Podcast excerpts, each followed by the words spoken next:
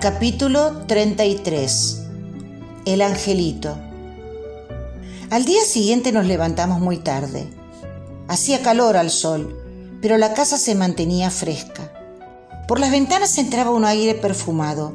El verano había hecho su milagro.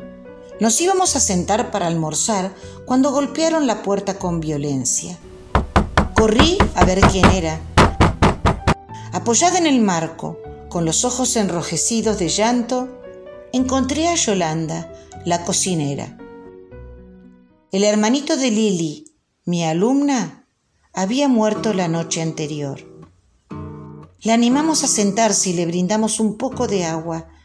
Ella no podía dejar de hablar y sollozar con los ojos fijos en algún punto que no era de este mundo. Conocía a la mamá porque siempre la veía recorrer el pueblo acompañada de sus hijos, vendiendo las mantas que tejía en un telar mapuche. Hacía cuatro días se la había cruzado en la calle. La guagua no anda bien, doña, le había dicho mostrándole la carita del nene pálido, dormido a upa contra su pecho. Le había contado que estaba con colitis y no tenía cómo pararla que el doctor le había hablado mal, había insinuado incluso que ella no lo sabía cuidar. El nene vomitaba todo el remedio que le había recetado y ya no sabía qué hacer. Por eso le había pedido a la curandera que le cortara el empacho. Yo le aconsejé que volviera al hospital, pero ella no quiso saber nada. Dijo que le daba vergüenza y ahora el chiquito está muerto. Es mi culpa, pobrecito. Tendría que haberlo acompañado para que la atendieran bien. Entonces ya no pudo contenerse. Dio rienda suelta a su dolor. La dejamos llorar hasta que se ablandó y se fue apaciguando.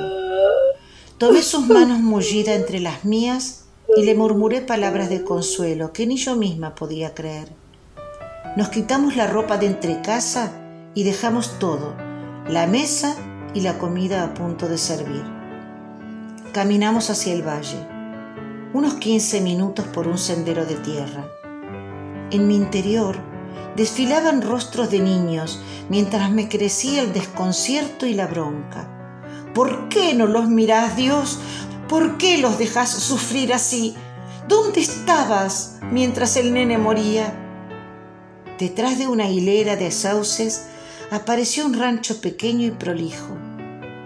A su lado un corral de madera con varias cabras y adelante un jardín de rosas, caléndulas y malbones en macetas de lata pintadas de muchos colores. La incondicional dignidad en la pobreza. Sobre una piedra, muy cerca del camino, estaba sentada Lili, sola, demasiado pequeña para la inmensidad del mundo. La rodeamos abrazándola entre las tres, intentando hacer una fortaleza para protegerla.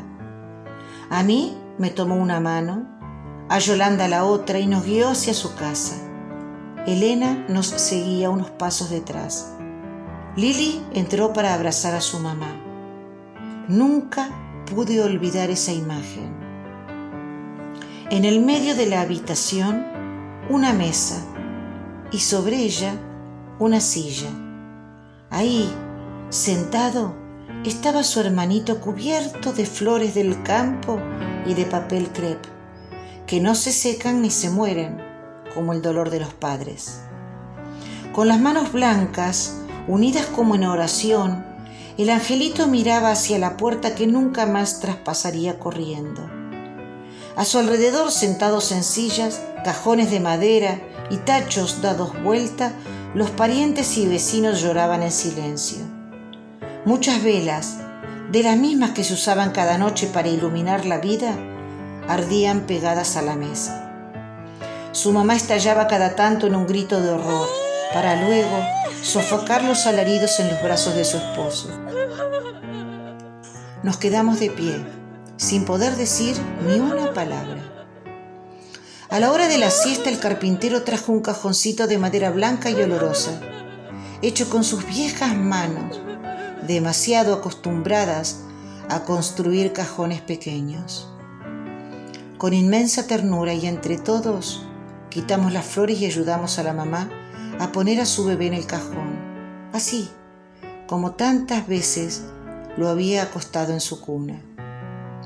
En silencio, bajo el fuerte sol del verano, caminamos en procesión hasta el cementerio para dejar al niño las flores y llevarnos el dolor.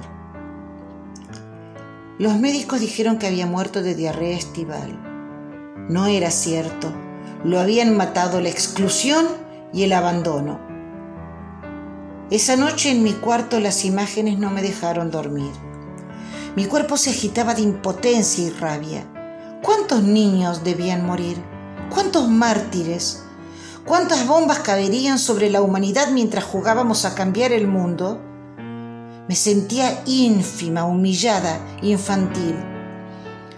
¿Madurar sería igual a perder la fe? Busqué a Dios para que me ayudara a recuperar la esperanza, pero me dormí llorando, sin haber encontrado ninguna respuesta.